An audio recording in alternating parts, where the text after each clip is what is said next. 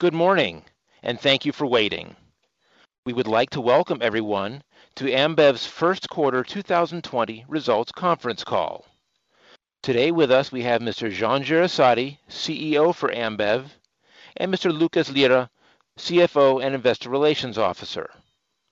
As a reminder, a slide presentation is available for downloading on our website, ri.ambev.com.br, as well as through the webcast link of this call. We would like to inform you that this event is being recorded, and all participants will be in listen-only mode during the company's presentation. After Ambev's remarks are completed, there will be a question and answer section. At that time, further instructions will be given. Should any participant need assistance during this call, please press star zero to reach the operator.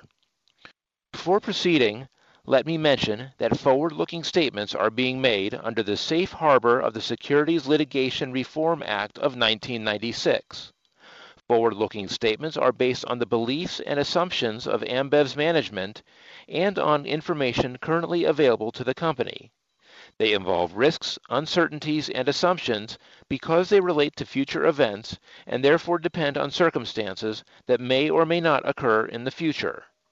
Investors should understand that general economic conditions, industry conditions, and other operating factors could also affect the future results of Ambev and could cause the results to differ materially from those expressed in such forward-looking statements.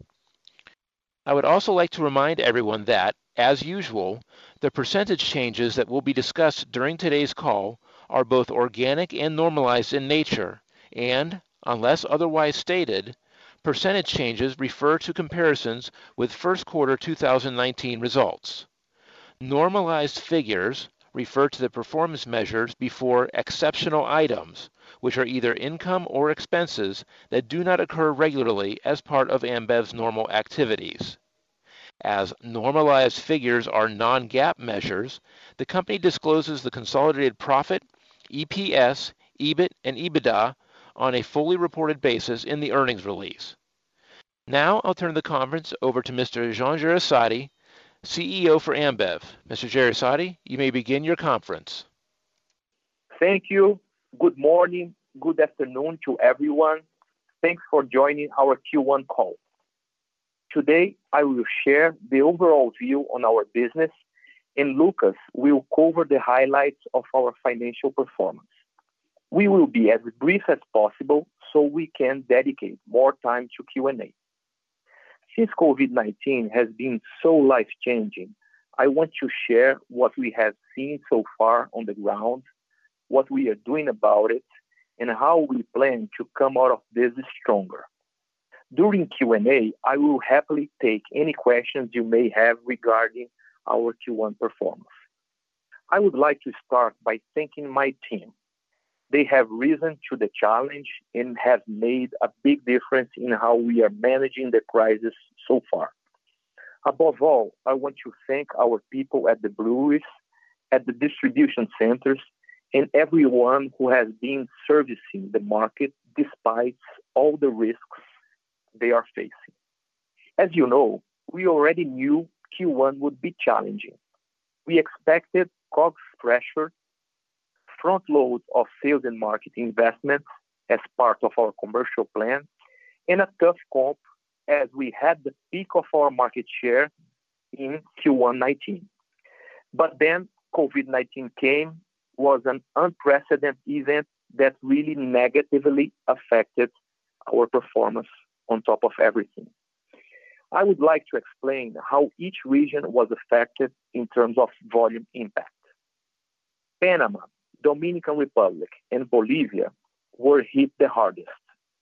Those countries had more severe restrictions on people circulation, adopting on and off-trade opening hours and alcohol sales ban.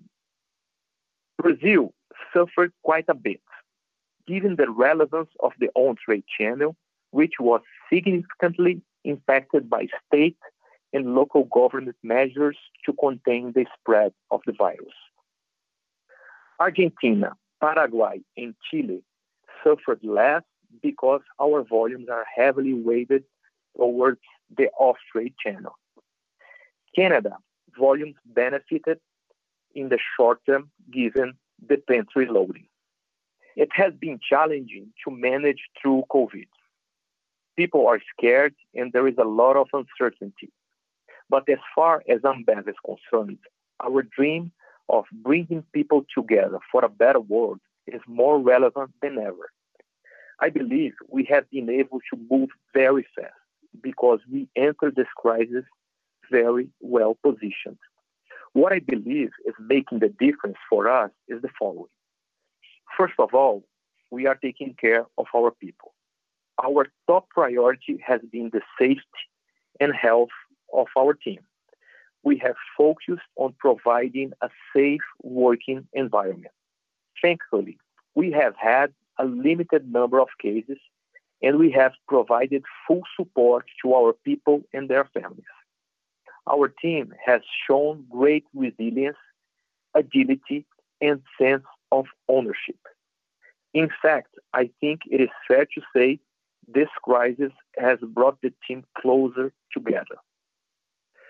Second, our size and scale are making a difference. Being present in 18 markets across the Americas and being part of AB InBev gives us a unique position to learn from each other. We can share best practice, anticipate issues, and be prepared for what's about to come. We entered this crisis with ample liquidity. Our financial discipline also helped. We quickly revisited our costs, expenses, and investments to focus on what matters most in the current environment. But we did not lose sight of product quality, the long-term health of our brands, and our desire to continue to innovate. Third, our strategy. COVID-19 is becoming a catalyst to accelerate the changes we have been implemented in the company so far. I would like to recall that our strategy is based on three pillars.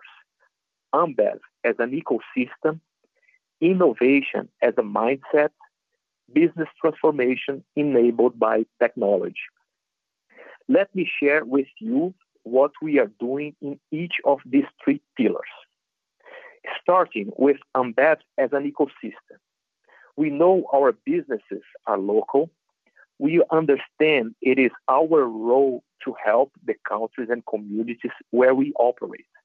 We knew we had to collaborate, repurpose the company's competencies and capabilities to really solve real problems.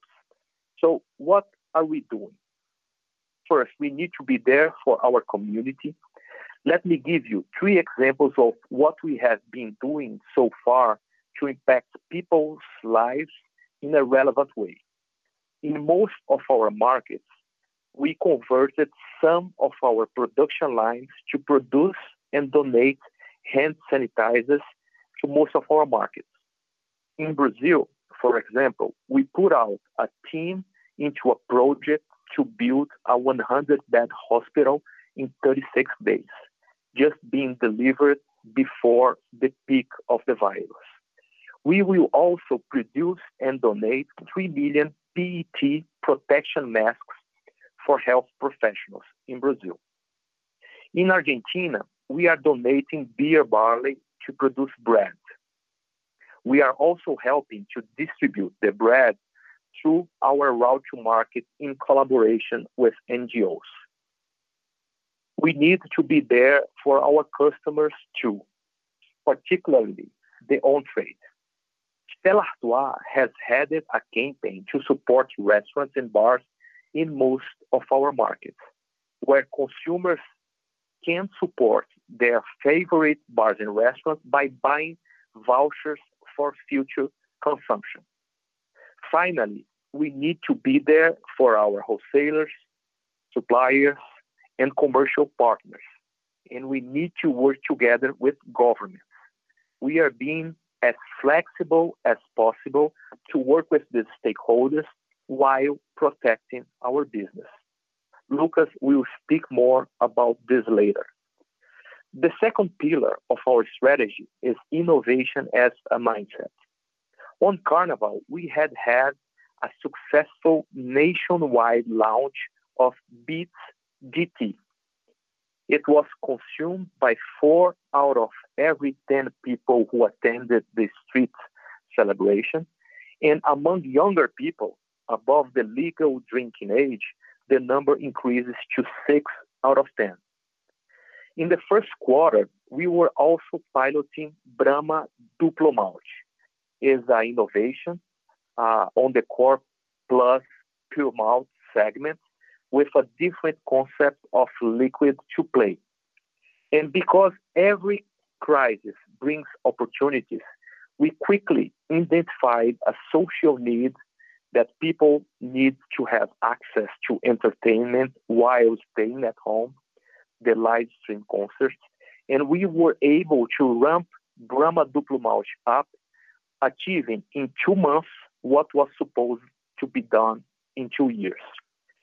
We expanded the live streams platform into a full calendar of concerts with different musical genres and included our broader portfolio, such as on top of Brahma Duplo Malte, Bohemia, Budweiser, and Original. We had 375 million views so far, breaking all viewing records possible we had 24 times more earned media impressions than FIFA World Cup in 2018. On our first live stream with Bohemia, we had 272,000 mentions on social media, which means about 8% of the total number of mentions that we had from all of our brands in 2019. The third pillar of our strategy is business transformation enabled by technology. Here, I would like to highlight the acceleration of our B2B and B2C across our markets. We boosted our capabilities and reach, solving client pain points and bringing convenience to consumers. For example, our B2C platform in Brazil, Zé Delivery, more than doubled the coverage of POCs since mid-March. Only in April, it made more than 1 million deliveries compared to 1.5 million during all of the year 2019. To wrap up, I would like to say we are not only focused on surviving the storm, but we really want to come out of it stronger. Thanks to the transformation that we already had begun. Q2 will be tougher than Q1 as all our markets cope with volume decline that results from COVID-19 and the operational deleverage that comes with it. But we are here for the long term and are confident in our ability to bounce back, and we will do that by focusing on our people, being there for our consumers and clients, continue to invest towards a winning portfolio, and serving our communities and collaborating with wholesalers, suppliers, commercial partners, and governments. So thank you very much. Uh, see you in the Q&A. And Lucas, over to you. Thanks, John. Good morning, good afternoon, everyone. Great to be back at Ambev after six and a half years at AB. I'd like to thank Tennenbaum for his support during the transition and for leaving behind a great team, which has made a huge difference as I arrived. I've already had the opportunity to reconnect with some of you on the sell side and the buy side in the last couple of months, and I look forward to working with the investment community going forward. Our Q1 financial performance was mainly impacted by the EBITDA decline and a significant increase in our financial expenses due to the settlement of equity swaps and higher carry costs related to the hedging of our FX and commodity exposure in Argentina. In terms of our financial performance since the COVID-19 outbreak, we've been focusing on two things. One, manage our liquidity in a disciplined way, and two, revisit our cost structure and expenses to minimize the impact on our profitability. Regarding liquidity, although we entered the COVID-19 crisis with a very solid cash position, we haven't lowered our guard. We've increased the level of tracking of receivables, being flexible where we can to support our wholesalers and POCs. We're sitting down with government to see where we can work together to support the trade. We're working with our suppliers as everyone adapts to the tougher outlook. We're revisiting our CapEx and reprioritizing our investments, and we've accessed credit in select markets as an additional safeguard. As for our costs and expenses, we conducted a bottom-up exercise with each line item owner to tighten the belt, revising the budget and reprioritizing, particularly what we call non-working money. As an example, we have significantly reduced our travel spend and internal events.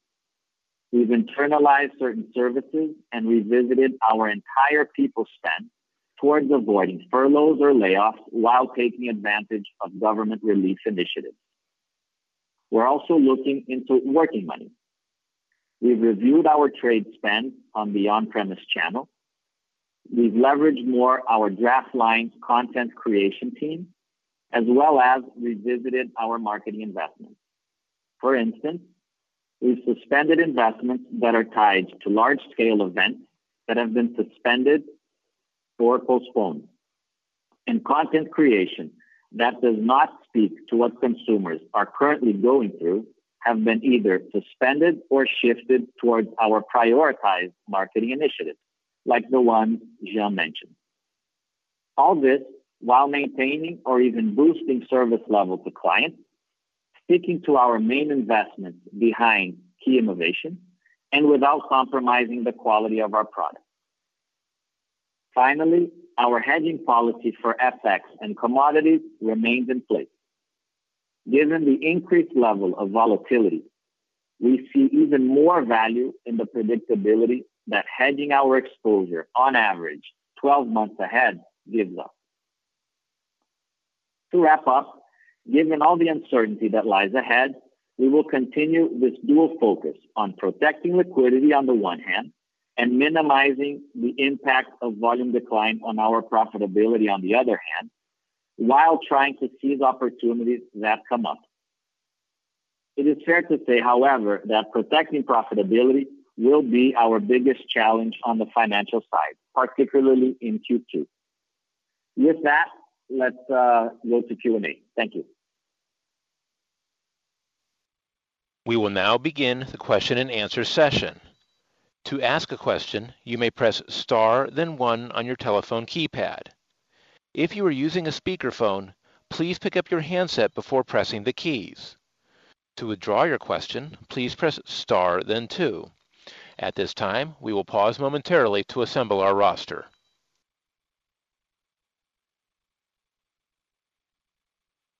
Our first question comes from Isabella Simonato with Bank of America.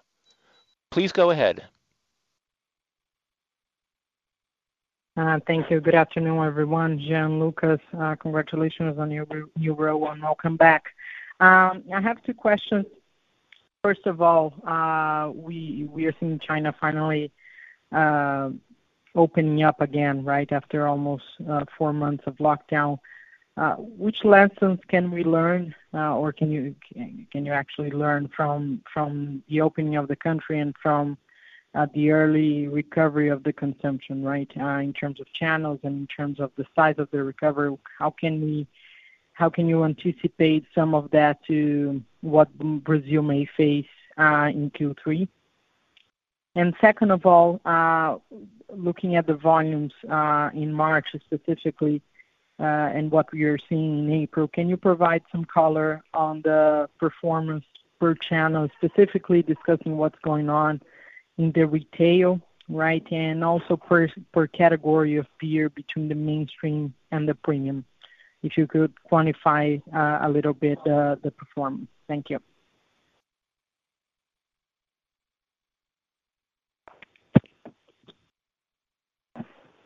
Okay. Uh, thank you very much, Isabella. You know, uh, I have been in China for. I worked in China for four years. I left China in the end of uh, 2018. So, The team over there is pretty much the team I have worked for a while, and we are in a very close um, moment. So I have been working on the Uh, uh, crisis in China uh, since the beginning. Since the beginning of February, I was invited to to participate, to understand what's going on at first, to help China, and then at some point in time, to understand and and learn and and use the learnings here in Brazil.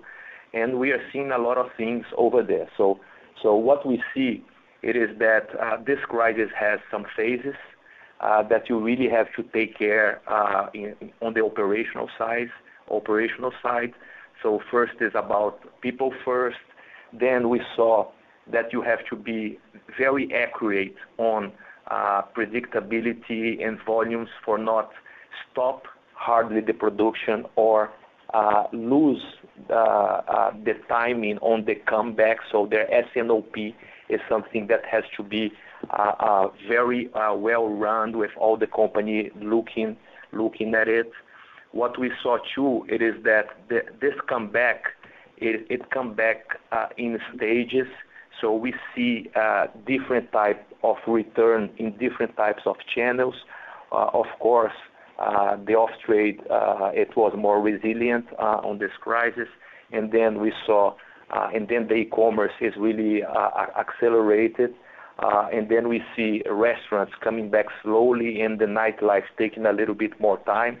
So we have to have uh, this type of proxy to the comeback here in Brazil. When when you look at this in Brazil, the strength that we that we see is really in mom, moms and pops and small uh, off-trade are the, the, is the channel that has more resilience during this crisis. And for sure, e-commerce and convenience is is just on, on fire.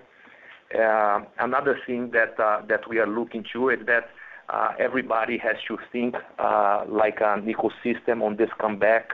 So we have to have ability to find a way to guarantee that the ecosystem is healthy and you don't lose wholesalers, and then you don't lose POCs. The most you can stabilize the system, the fast is the recovery moving forward. Uh, uh, in uh, lots of learnings with China, doing this proxy to what's going on in Brazil, it's pretty much what we are seeing, in-home consumption going up, local purchase mainly from small off-trades and moms and pop, core brands showing resilience on this crisis more than before. Everything is going digital, orders, entertainment, conversation, media. So everything is really going digital. If you were not prepared, it's very hard for you to move fast. We had to have a base uh, for us to really uh, uh, surf what's going on.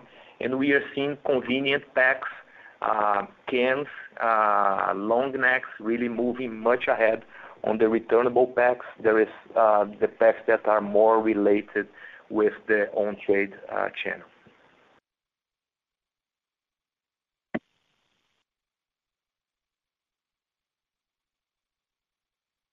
The next question is from Luca Cipiccia with Goldman Sachs. Please go ahead. Um, hi, Jean. Lucas, good morning. Thanks for the question, and um, I hope you're all well.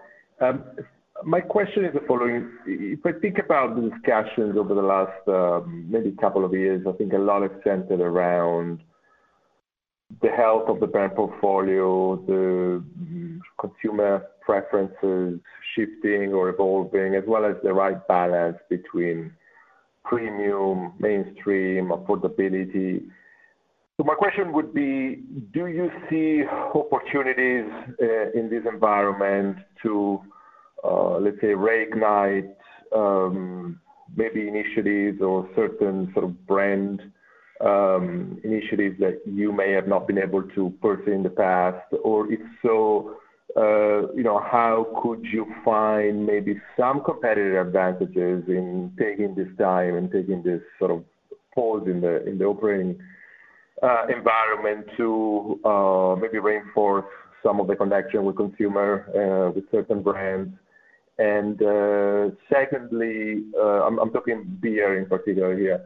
And secondly, um, how uh, do you see the market coming out of this um, with regards to affordability that, you know, as we discussed in Q4 in the last call, was already um, an ongoing effort or an initiative in normal market conditions. So how should we think about that balance between premium affordability, uh, maybe some of the value initiatives that you've done over the last few months? Can you discuss a little bit brand portfolio, um, health and maybe opportunities as well as, you know, the the price mix balance, um, as we hopefully come out of this in the next few months?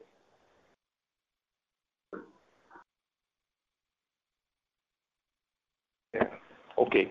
Thank you. Uh, somehow, um, I don't see a major uh, change on consumer trends and preference uh, because of the crisis. What I really see is really an acceleration what's about what's going on with the caveat that everybody looks like is a little bit more pressured in terms of money, in terms of uh, disposable income. So this is an important piece, that there is a little bit of a push for uh, a trade down, but that I cannot confirm that that yet. Okay? So this is this is one thing that we are seeing, but I think it's too early to tell. But having said that, Uh, Brazilian consumer is very, uh, the category of beer is very healthy uh, in terms of share of throat. So the consumers are very open to understand and to to go deep and to have more occasions and to understand the heritage and the meaning of the products or the concepts of innovations. We see this being very accelerated Uh, during the crisis uh, because uh, digital media is the most important media, and then you can go deep, you can have more storytelling. So in the end, what I see, it is an acceleration of trends that are there. Uh the good part, it is that really things that we were doing think that would have two years, three years to mature, they are maturing much faster. Uh, uh, uh, for example, so the uh we are really the innovation of 2019 was really Skol Malte that is doing well. It continues to grow. Brahma Duplo Malte will come a little bit further. It will take time. We are really seeing it picking up much faster because of the platforms, because of the moment, because it it really had Uh, hit a home run like betting on the live. So I'm really seen things that would take uh, three years, taking uh, two months or three months to be in terms of awareness, at least. Okay? So I'm seeing a lot of acceleration. And what I can add on top of that, it is that so to be what we are seeing is the competitive landscape really Uh, do not moving as fast and as consistent as we are. So that's that's how I feel. Somehow, since January, I've been talking about Ambev as an ecosystem, innovation as a mindset and technology, and looks like this mantra is really something that is really being accelerating during the crisis, while other competitors are really fighting for survival or really very alienated or following what's going on. So I I really think that uh, we will get out of this uh, crisis stronger in terms of consumer connections, in terms of brand connections.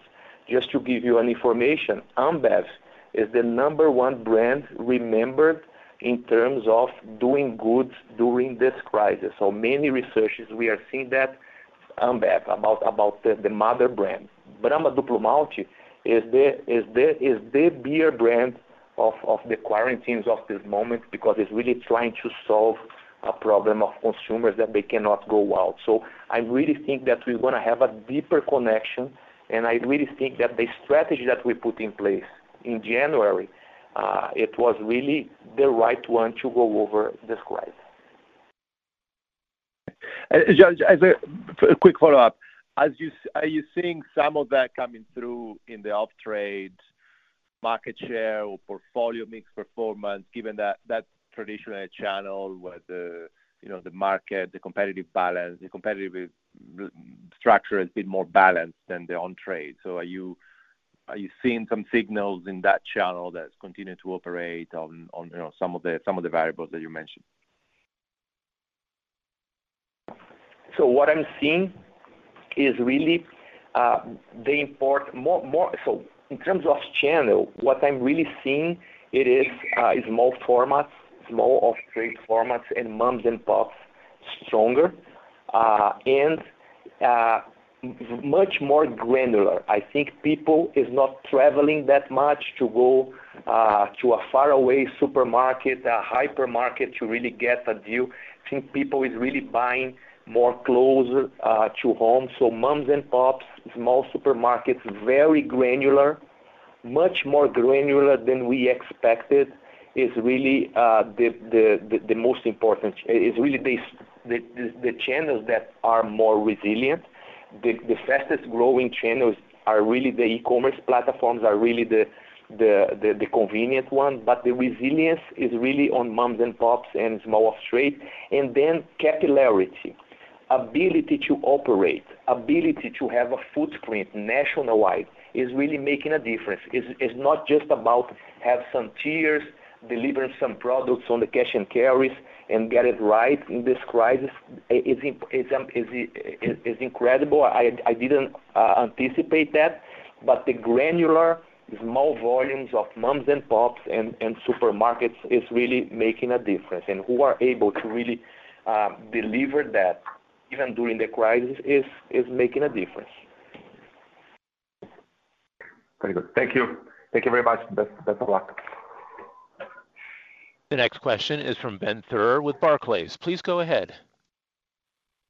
Uh, yeah. Hey, good afternoon, and uh, thanks for taking my question. Um, so clearly challenging times. Um, it's one question actually uh, for Lucas on the financial side. So you've mentioned you're you're accelerating some of the reviews, strategic cost savings, et cetera.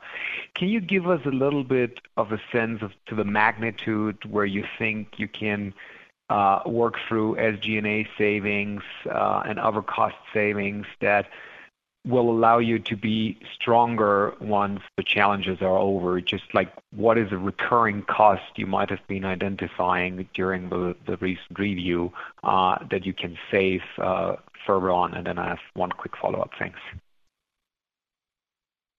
Okay. Thank you, Ben. Um, I think with respect to to how we're approaching how we're approaching uh the tightening the belt exercise, I think a a few a few things that that are important to us is I think number one is the bar is higher when it comes to uh, reprioritizing, right, and allocating resources. So we really try to focus on what are the must-have uh, investments, what are the must-have expenses, um, not only to survive in the short term, but also to protect the key initiatives that we don't want to compromise precisely because they're very connected to our long-term strategy, right? And so, for example, um, Brahma Duplo Malte that Jean mentioned, right? This is a big bet for us as we look to roll it out uh, across Brazil. So the investment that goes behind that is one that we want to preserve. Okay?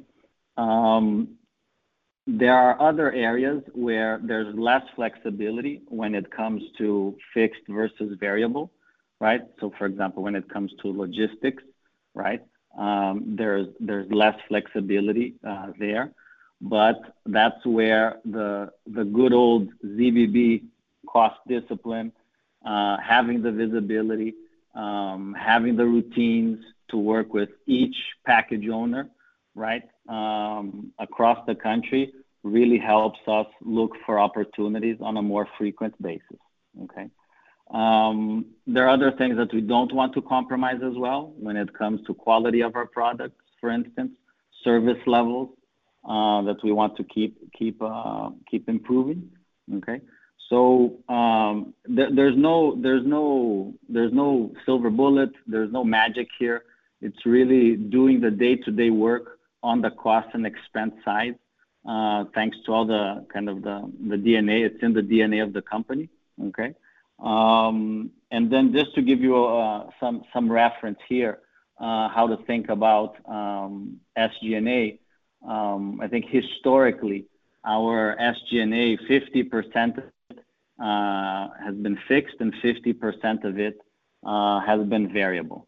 Obviously, this varies across SG&A lines, right? So sales and marketing, there's a higher level of discretionary spend and investment. Um, so we have more flexibility there, and that's where really prioritizing to be in tune with our commercial priorities and strategy makes is first and foremost. Uh, then on the distribution side, again, we have we have less flexibility there given our direct distribution in Brazil, which is heavily weighted. Finally, when it comes to overhead, um, here you really have to go package by package. Uh, On the people side, we're reviewing our structures uh, to see where there may be adjustments required. Um, I mentioned in my in my opening remarks the need to look at travel spend, internal events. We've internalized maintenance, certain maintenance activities. We've internalized consulting fees. So there are many many examples of things that we're doing, uh, and we will continue to do. Okay? Perfect. That was that was very clear. And then uh, just your positioning within competition, and you've mentioned in the press release uh, that that you that you feel you lost some share against competition.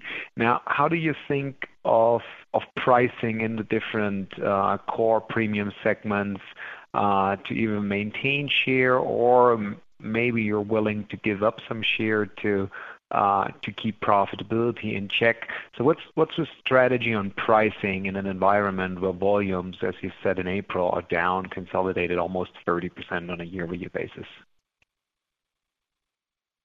Hello? So I can pick this one, Lucas. Yeah, go ahead. Uh,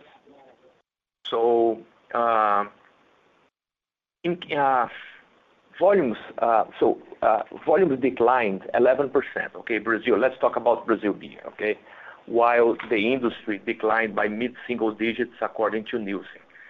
So so let me break down this number here, okay? So we had a soft start in terms of industry in in Brazil, declining. Uh so what Nielsen told us, Jan plus Feb, industry was declining low single digits through February, while our volumes trade slightly at around -4%. That's where where we were January plus Feb. Uh, New Nielsen uh, industry, low single digits. We -4, a little bit underperforming it, pretty much because of the channel mix. Uh, And then came COVID, and then the things completely changed. Uh, Nielsen will take a time to get uh, from March on all this those those this impact. And then we have to see a little bit more time moving forward. Having said that, uh, I think the big issue is not about I think moving forward, it's not about giving discounts, it's not about fighting for market share with discounts. I think the ability of distribution and granularity will be key, will make a difference. The concern that we have, it is really the channel mix. Because uh, the question is when uh, the on-trade channel will come back uh, after the reopening, if it will come back fast, if it will take time, because the channel mix has an impact on the net revenue per hectoliter since it's important as a channel with important profitability for us. Okay, perfect. Thank you very much, John. The next question is from João Soares with Citigroup. Please go ahead. Hi, and thanks, everybody. Uh, hi, Jean, Lucas. Uh, congratulations on your efforts to help out the community in this very complicated environment. I have uh, two questions. The first one regarding working capital. I just wanted to understand uh, how I mean, you're operating with a very high cash position for some time, so imagine that you would be allocating, as you mentioned, being more flexible, probably extending the payment deadline. If you could just talk a little bit more about how that is playing out. How could that reflect also on your on your total on your cash generation? And and also talk about the other the other line suppliers and um and inventory as well. So that's my first question. The second question is on CapEx. Noticed there was a big jump in the CapEx this year versus last year. So I just wanted to know what's behind this increase, Uh, in which region that CapEx was allocated, uh, and how should we think about CapEx going forward? Thanks.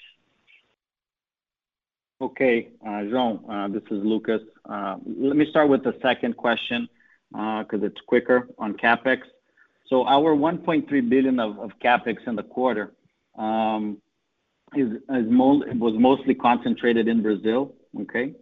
Um, Within within the CapEx in Brazil, we had two large commitments. One was the the can plant, okay? That we built uh we we were building. And also we've been adapting the production of many of our lines to to enable them to brew our pure malt brands, right? So um pure malt brands and having a strong pure malt portfolio is a commercial priority for us. And so uh, we have to we have to invest behind that. And so um, that's what uh, invest we did. Okay? So it's mainly Brazil, and within Brazil, can plant and uh, enabling our plants to brew our pure malt portfolio. Okay? When it comes to working capital, um, in the same in the same way um, we're approaching costs and expenses, we've been very very disciplined around protecting the liquidity of the company. Okay? Despite our our strong cash position, right? We've been very, very cautious and very prudent in managing this. Um but again, we don't we don't exist in a vacuum. Um so we're also very mindful, and we've been working together with points of sale, with our wholesalers, with our suppliers, Um, to make sure that um, that our liquidity is protected. But uh, where we can be flexible, we are flexible. We're trying to be flexible. Okay? So, uh, but again, this is this is day-to-day work. This is having a lot of visibility, having the routines in place. So, we have, just to give you some color, we have weekly meetings, meet together with my team and uh, members of our procurement organization, our sales organization. We have weekly meetings to track um, our performance in terms of receivables, bad debt, um, which had an initial spike uh, towards the end of March and the beginning of April, but have now started to to trend back towards the historical levels. Okay? So that's uh, good news. Again, very fluid still, we have to stay very vigilant and manage very closely. But the initial spike has started to trend down uh, in a good way. Um, when it comes to payables, the same thing. Have lots of granularity, see where the pain points are. Uh, we have a very concentrated payment cycle, right? Um, and so that puts some strain in our intra-month uh, cash position, but we've been able to manage that so far. Okay? Um, and there, what we've been doing is identifying the key suppliers, sitting down with them. We're not taking any unilateral action, right? This is all working together with them to see what needs to be adjusted and how we can adjust that. Okay? So no major disruption in terms of our payables. Okay? And then in terms of inventory, again, this is going to fluctuate according to our our reduction in production, right? Given uh given the volume decline in March and in April. Um but as we as we ramp up production going forward, depending on the pace of recovery, right? We're going to try to we're going to try to smoothen the inventory curve as much as possible without compromising service level, right? I think that's key for us. We want to have uh, the right SKUs at the right place uh, at the right time. And so you do need uh, a certain level of inventory to be able to accomplish that. Okay? Okay. Thanks, Lucas. Very clear. The next question is from Thiago Duarte with BTG. Please go ahead. Thank you. Uh, hello, Jean. Hello, Lucas. Uh, hello, everybody. Uh, three questions on my side, if I may. First, you know, ABI in their in their call, they shared some color on the on the breakdown for COGS per hectoliter increase, mentioning, you know, the percentage of it coming roughly from operational deleverage, commodity effects and mix changes. I was wondering if you could do that, the same the same thing for Ambev as well. That would be very helpful. Uh, my second question is related um, to a little bit to pricing, right? In your in your opening remarks, you mentioned the challenge to protect uh, profitability during the difficult times, which is right at time when we're seeing a much less inflationary beer market in Brazil, um which which I think has a lot to do with what you have been saying in the recent past about balancing volumes and pricing a little bit more in this market. Uh, Jean also mentioned a sort of alienated competition. So just wondering whether we should expect a different uh, behavior from Ambev on the pricing side in Beer Brazil in terms of protecting profitability and and ignoring a little bit more uh, irrational competition. That would be nice to discuss as well. And lastly, if I could, uh, can you explain a little bit more the impact on the financial expenses, particularly coming from the derivatives? Uh, you booked a 945 million reais impact in the quarter. I was just wondering if this is particularly related to the mark-to-market of the FX volatility in the quarter, or it was just the increase in hedging costs as you put in the release. So just if you could guide us through a little bit your expectations for that in the coming quarters, that would be nice as well. Thank you so much. Okay. Thiago, uh, this is Lucas. Let me kick off by talking about um, your last question, financial expenses, and then I can speak to uh, the COGS per hectoliter question, and then maybe um, Jean can speak to the to the pricing uh, going forward. Okay? So with respect to the financial expenses, that's exactly right, Thiago. The main impact that we saw in in Q1 was really the the losses um, on derivative instruments. Okay? And if you break that down, we had primarily two main impacts. One was the mark-to-market uh, accrual of our position, right, on on the equity swaps. So as the stock price declines, as it did in Q1, we obviously have to adjust for that. Again, this is for the most part, it's a non a non-cash impact. Okay? And then the second big effect within the losses on derivative instruments is was really around the carry cost during Q1 um, in connection with our hedging of our exposure uh, in Argentina. Okay? So that carry cost um, evolved during the course of uh, 2000, 2019 and is at a is at a higher level nowadays. And so this ended up impacting our our our financial expenses in in a relevant way as well. Then uh, when it comes to when it comes to our losses on non-derivative instruments, that's mostly FX related, um, and then but also mostly non-cash. Okay? Then moving to COGS per hectoliter. I think it's it's hard to give you it's hard to give you a precise breakdown at this time. What I can what I can say and what I would emphasize is, number one, um we had already flagged and we had already flagged this in our Q4 full year call. Given the the hedging curve, right, that was implemented last year, we already anticipated that we would have a very uh a very a very tough uh tough impact um on the on the product of the the FX commodity hedging equation, right? So this was the quarter where we already anticipated the largest impact. Okay? Uh and so so that explains most of of the impact, I would say. Okay? The second impact on the COGS per hectoliter that I would flag, Thiago, is the deleveraging effect of the volume decline, right? Uh, granted, the volume decline related to COVID was mostly right uh, during March. Um but given that part of our COGS is is is fixed, right? Uh, historically, our COGS has been roughly 20% fixed, 80% variable, right? As volumes as volumes decline, there is a deleveraging effect there as well. Okay?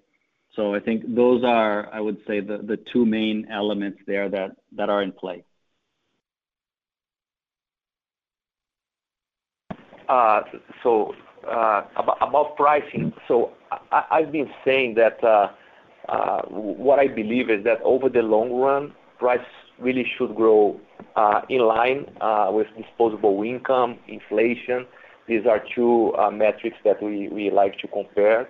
What we've learned over the last few years, that depending on the economic environment, it's preferred to adopt a more balanced pricing strategy in order to bring more consumers to the category. What I was saying here is based on our historical always trying to use this lever, and what I'm saying is that we have to find the balance.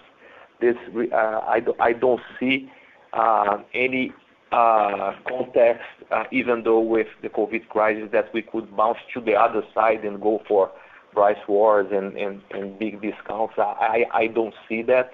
What we are really trying to see is really to find the balance.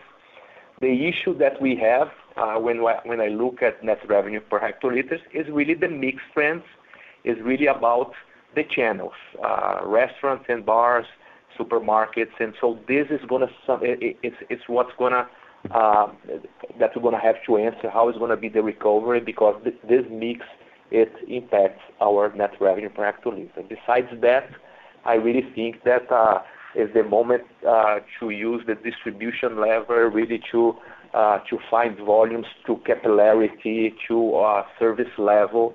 The reliability of the supply is very important. So I'm really betting for volumes on that.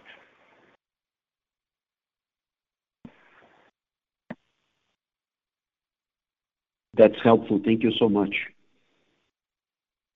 The next question is from Robert Ottenstein with Evercore. Please go ahead. Great. Thank you very much. Um, a couple of uh, questions, and my apologies if you covered this earlier on, as I had to jump on a little bit later. But number number one, Uh, can you talk uh, particularly about the Beck's brand uh, that rolled out, I think, late last year, very promising. Is that something that you're, you know, in the current environment, able to continue to um, you know, put time and investment behind, or do you you know, maybe perhaps back off on that? So that's that's number one on Beck's and how it was doing. Number two, maybe give us an update on the smart affordability initiatives. What percentage of sales uh, you know, are under that classification now, and how is that business doing? And then, Third, uh, based on your comments about how well uh, the smaller mom-and-pop channel is doing, presumably you have an advantage distribution to that channel. Therefore, Uh, in terms of on-premise by itself, you know, taking out you know, the on-premise, but if you just look at off-premise by itself, would you expect to gain share this year, all things equal? Thank you.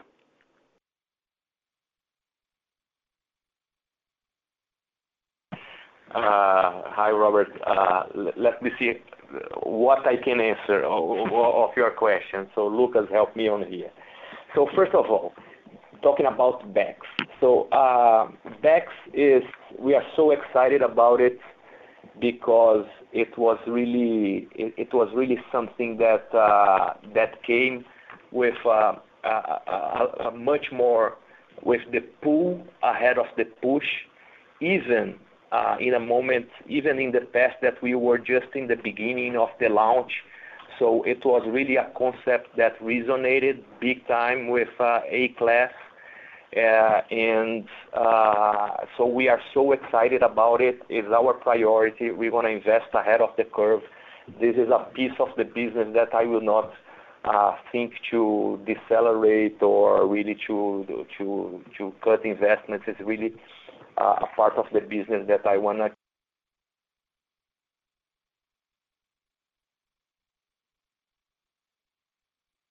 Pardon me, this is the conference operator. We appear to have lost Mr. Jereissati's line.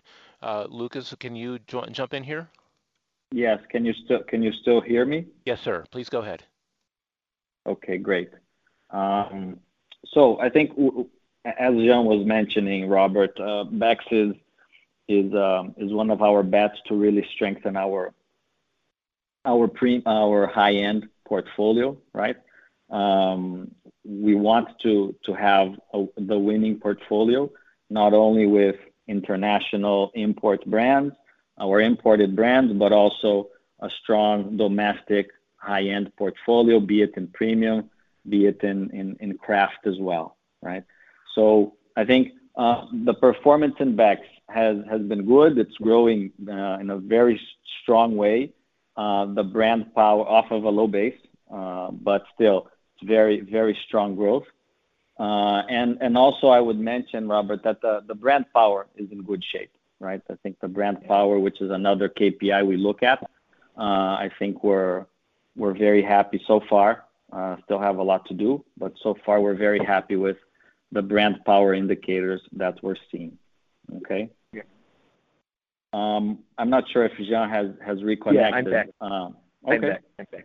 Okay. Smart affordability is still a play. It is a play that we are doing. So we are seeing that uh, uh, during this crisis, we have to understand at where it's gonna land uh, in terms of if there's gonna have any trade down of consumers, how it's gonna be. It's a consistent strategy that we have been for a while. Uh, we launched Nossa, Magnífica, and Legítima. Magnífica is the one that's really uh, uh, inspiring us on the other ones really doing well, performing very strong, gaining market share in states like um, Maranhão.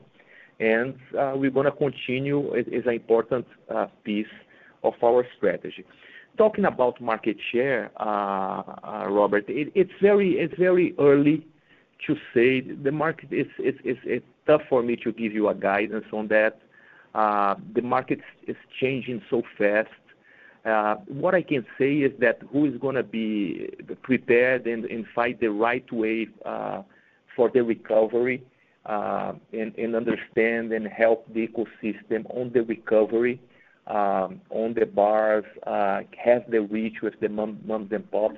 It's really who is gonna Uh, uh, manage better uh, during this crisis. I really I really believe that the situation that we are, so distribution, capillarity, service level with consumers will really make a difference during this crisis. This is the most I can say. Can you give us a sense on the smart affordability, either kinda what percentage of your overall volume in the first quarter, you know, was in that group of brands or maybe in the particular states where they're in, you know, how big they are? I'm just trying to get a sense of the, you know, the general relevance on that initiative. So uh so we have a basket. I think I can say that. So like 20% of our mix, it is uh, on this basket of uh, what we call uh, affordability and smart affordability. Terrific. And can you give us a sense of how that mix did in the quarter? So so what what I can say now, Robert, it is that so so the things that surprised us most was really the resilience of the core. So that's what we saw in the early stages of the of the of the crisis. We don't know moving forward if the people will run out of money and the value will go up, or people will go back to their only luxury moment at home that would be a premium business. What so what we saw in the very short term of the crisis, uh, the core more resilient. So that's what what I can say. Terrific. Thank you very much, guys. Yeah. This concludes our question and answer session. I would like to turn the conference back over to Mr. Jean Jereissati for any closing remarks. Okay. Uh, thank you very much uh, uh, to be here with us today. Maybe it is a cliché to say to never waste a crisis, but Uh, what we are living is uh, unprecedented moments uh, in our history, early history. It is really something that is impacting us big time.